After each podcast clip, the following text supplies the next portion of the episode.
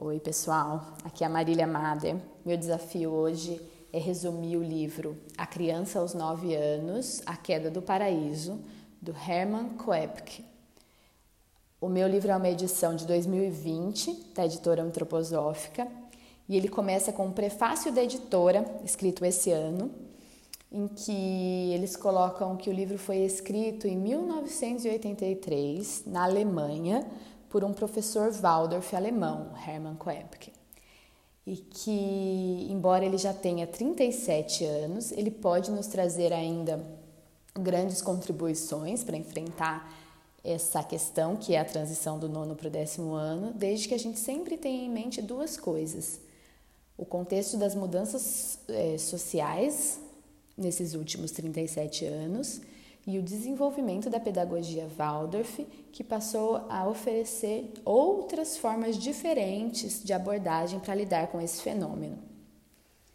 Na sequência, o prefácio original do livro, que é de Jorgen Smith, em que ele começa contando que em diversas palestras o, o Steiner colocou a transição do nono para o décimo ano quando, como o grande turning point da nossa biografia um ponto de mutação em que algo desaparece e algo novo surge. Que nesse, nessa transição há sempre um acontecimento determinante no destino de cada individualidade. Não necessariamente um acontecimento físico, material, mas um acontecimento anímico espiritual marcante.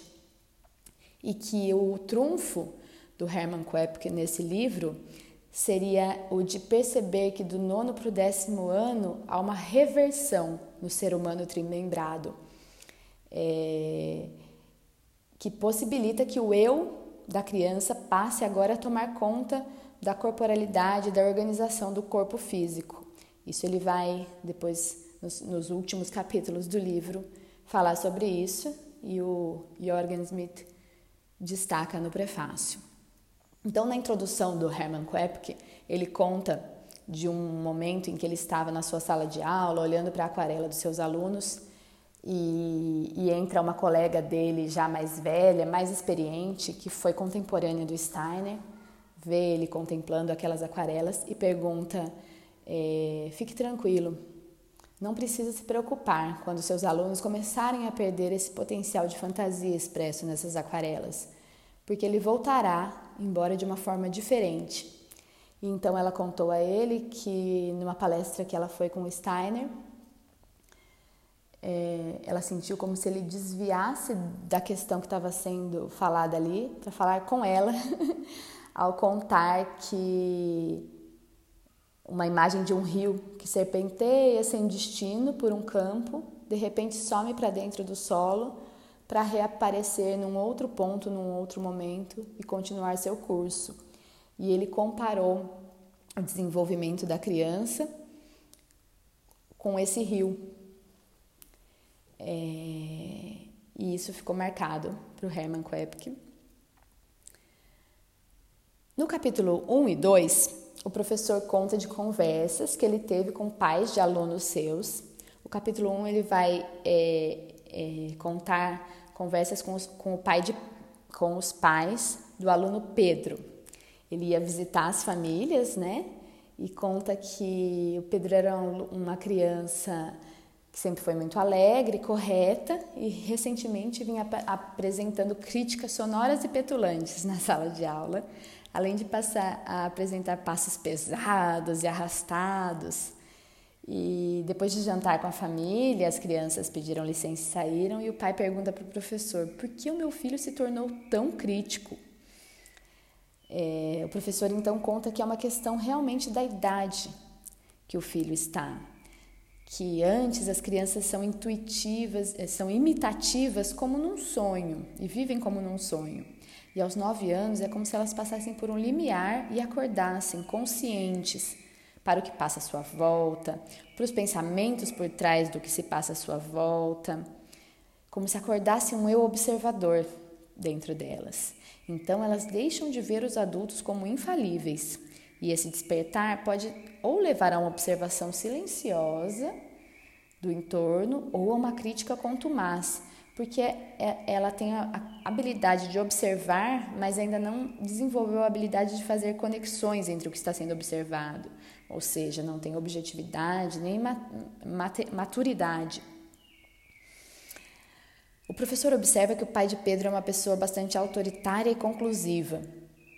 Com compaixão, ele entende que o, o é um, um homem que tem seis filhos para criar, além de tudo, trabalha numa fábrica como supervisor de operários. Então, esse seu comportamento autoritário tem uma razão de ser, né, de sobrevivência.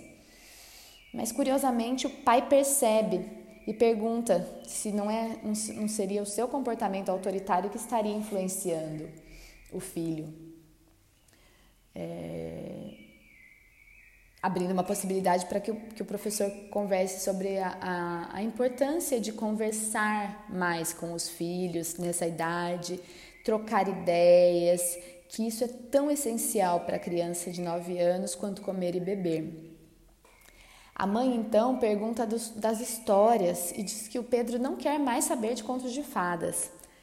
É, o professor então percebe que faz muito tempo que ele não visita aquela família, porque realmente, quando Pedro tinha sete anos, ele havia orientado que a mãe contasse contos de fada. Mas aos nove, a criança não deseja mais contos de fada e sim conhecer o mundo real. Então, deve-se oferecer a eles histórias sobre o que acontece, por exemplo, em uma fazenda, como o trigo se transforma em pão.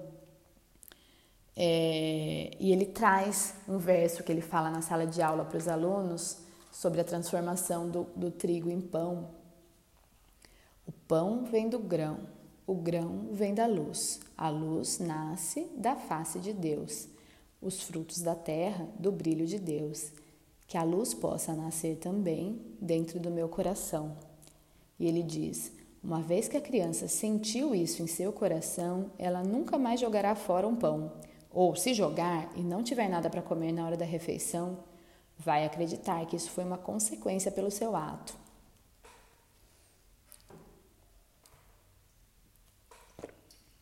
O pai lembra que aos nove anos leu o livro do Robson Crusoe e que foi tão importante para ele. O professor, um pouco encabulado, resolve é, contar que o Steiner aconselhou que não se lesse Robson Crusoe nessa idade, porque o Robson Crusoe é uma personagem que, que tem uma certa autossuficiência ilusória, porque na verdade tudo que ele usa né, os, os artefatos que ele encontra foram feitos por outras pessoas, mas essa, essa aparente autossuficiência pode despertar na alma da criança um instinto de autopreservação exagerado e diminuir a confiança na orientação espiritual presente no destino de cada um. Essa confiança é fundamental de ser cultivada aos nove anos. Então ele conta que na escola a história que ele está contando para as crianças é a do José do Antigo Testamento, aquele dos, dos onze irmãos. Uh, o pai então pergunta, diz que Pedro está muito interessado em tecnologia e como responder, como é feito isso, como é feito aquilo. O professor orienta que nessa, nessa idade sempre se inicie uma explicação sobre alguma técnica ou alguma descoberta humana pelo fenômeno natural do qual ela decorre. Então, sobre a eletricidade, sempre começar contando sobre as forças da água que, que movem, né? A força de movimento da água que depois vai gerar a energia elétrica. Só mais tarde, no sexto ano, que vai se iniciar o, estudo científico mais estrito, quando a criança já tiver o intelecto com mais prontidão para esses conceitos abstratos relativos à técnica, é... O capítulo 2, então, o professor Herman conta de uma visita que ele fez aos pais da Mônica, em que os pais relatam que Mônica está tendo uns hábitos estranhos, olhar muito embaixo da cama antes de dormir, fugir da própria imagem no espelho que fica na entrada da casa, correr para chegar em casa saindo da escola e trancar a porta e então dizer: Ah, eu estou salva. e que eles estão muito preocupados. O professor os tranquiliza, diz que isso é comum nessa idade de transição em que a Mônica está. é, e que todas essas vivências que ela tem, que eles relatam como estranhas, são sempre vivências de limiar, de saída de um ambiente para o outro, né? Sair do exterior para entrar é, em casa ou sair do mundo acordado para entrar no mundo do sono, né? O medo de dormir. E isso reflete muito o momento biográfico da, da criança, que justamente aos nove anos ela passa por esse limiar de sair do sonho da primeira infância para acordar, despertar para o ambiente à sua volta. Ele então conta que na, na escola ele está contando para os alunos a história do Gênesis, da queda, da queda do paraíso. E que quando ele conta as palavras de Deus, tu és barro e barro voltará a ser, as crianças, a Mônica e todas as crianças ficam muito impressionadas com a consciência da mortalidade e que isso é um fenômeno bastante comum nesse, nesse, nessa transição do nono para o décimo ano. Normalmente, aos nove anos, a primeira lembrança que nós temos da morte. É, podem ter acontecido mortes anteriormente a essa idade, mortes próximas, mas geralmente a primeira que fica realmente fixada em nós é nesse período. Pode ser alguém da família que, que faleceu, ou um acidente que, que a gente presencia na rua.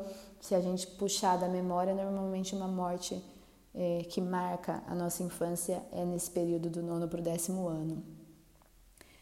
É, o professor então sinaliza para a família que a Mônica ela tem o hábito de tocar piano, ela já tocava antes e que agora aos nove anos ele percebe que ela está tá usando o piano como uma forma artística de dar forma à dor e à morte que ela sente na alma, como uma terapia, que não é o caso de questioná-la demais, nem de pressioná-la, mas de ficar atento que ela está usando isso para extravasar, isso é saudável. Os pais então é, relatam que a Mônica não quer mais ficar com eles, receber carinho, abraços como antes. E o professor explica usando uma imagem bíblica do sacrifício de Isaac né, do, do, do mito bíblico em que Deus pede para Abraão sacrificar o seu único filho, Isaac. Que justamente nessa fase a criança precisa é, conquistar um certo afastamento da família e da hereditariedade para que o seu próprio eu possa entrar e tomar posse da sua corporalidade. Um processo de individuação. O capítulo 3 ele chama de carta aos pais, é, ele começa essa carta aos pais dos alunos da sua sala, convidando-os para lembrarem de suas próprias memórias aos nove anos. É, ele então traz de novo essa imagem de que a criança aos nove anos acorda de um sonho da primeira infância para o presente e que, de um lado, esse, ao acordar para o presente, ela percebe que aquele passado de sonho ela não pode voltar para lá. Então, o passado é escuro e ao mesmo tempo ela não sabe o futuro, e o futuro também é escuro. E esse estar acordada no presente como que pesa para baixo. E ele faz um paralelo com a nossa história enquanto humanidade da queda do paraíso, né? Que justamente expulsos do paraíso para a matéria, para a terra, Adão e Eva recebem essa densidade que os torna seres materiais na terra. E aí, de lá para cá, o ser humano cria arte, religião, filosofia, como formas de fazer a religação com o mundo espiritual que ele deixou. E que isso é uma imagem que permeia praticamente todas as, as religiões, essa ideia de religar com o divino que nós deixamos. Aos nove anos, a criança vivencia esse fato arquetípico da humanidade em sua própria alma, no seu processo de individuação. Ela se sente sozinha, separada, abandonada, incompreendida. Podem surgir questões como: Você é mesmo minha mãe? Essas crianças são mesmo meus irmãos? O professor então coloca que o Steiner colocou que o período do nono para o décimo ano é a mudança mais importante na biografia humana.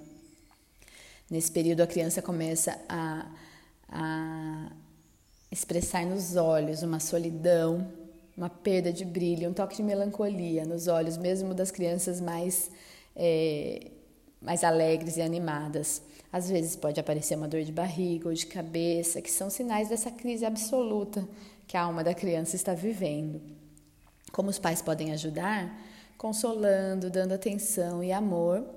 Em paralelo, o currículo Waldorf tem diversas é, propostas que auxiliam essa transição, como os mitos é, da criação do mundo do Velho Testamento. Ele coloca para essas perguntas é, das crianças, de como se faz as coisas, essa curiosidade que, que passa a se despertar sobre a técnica humana, é, o professor traz a história do mito da criação, em que ele trabalha como as forças da vontade divina, as forças de calor e de luz do Gênesis, é, permeiam a criação do mundo e do homem. Ele então traz uma imagem muito bonita é, de de que ao mesmo tempo em que a criança acorda para o presente e tem que lidar com o conflito do passado e do futuro estarem obscuros, que isso acontece no plano horizontal, no plano temporal. A criança acorda para o presente e se vê entre uma incerteza do passado para qual ela não pode voltar e do futuro que ela não pode prever e que por isso a criança anseia pelo eixo vertical, o eixo da espiritualidade, para não se sentir tão solitária. É... Para as perguntas que podem surgir sobre a construção do corpo humano, a história do Gênesis também ajuda a alimentar, e, e ao final das atividades, as crianças é, normalmente manifestam por si próprias a, a ideia de que nós, como ser humanos, somos criação divina, somos criaturas né, divinas.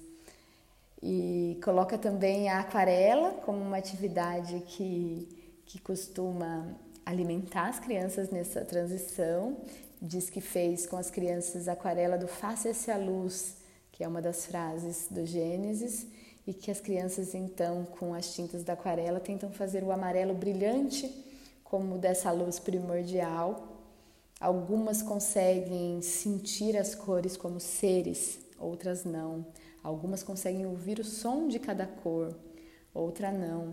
Mas esse processo com aquarela faz uma transição da primeira infância em que a arte serve a criança e dos nove anos para frente é a criança que passa a servir a arte, né? Usar essas ferramentas a serviço da arte como essa, essa ponte para o espiritual.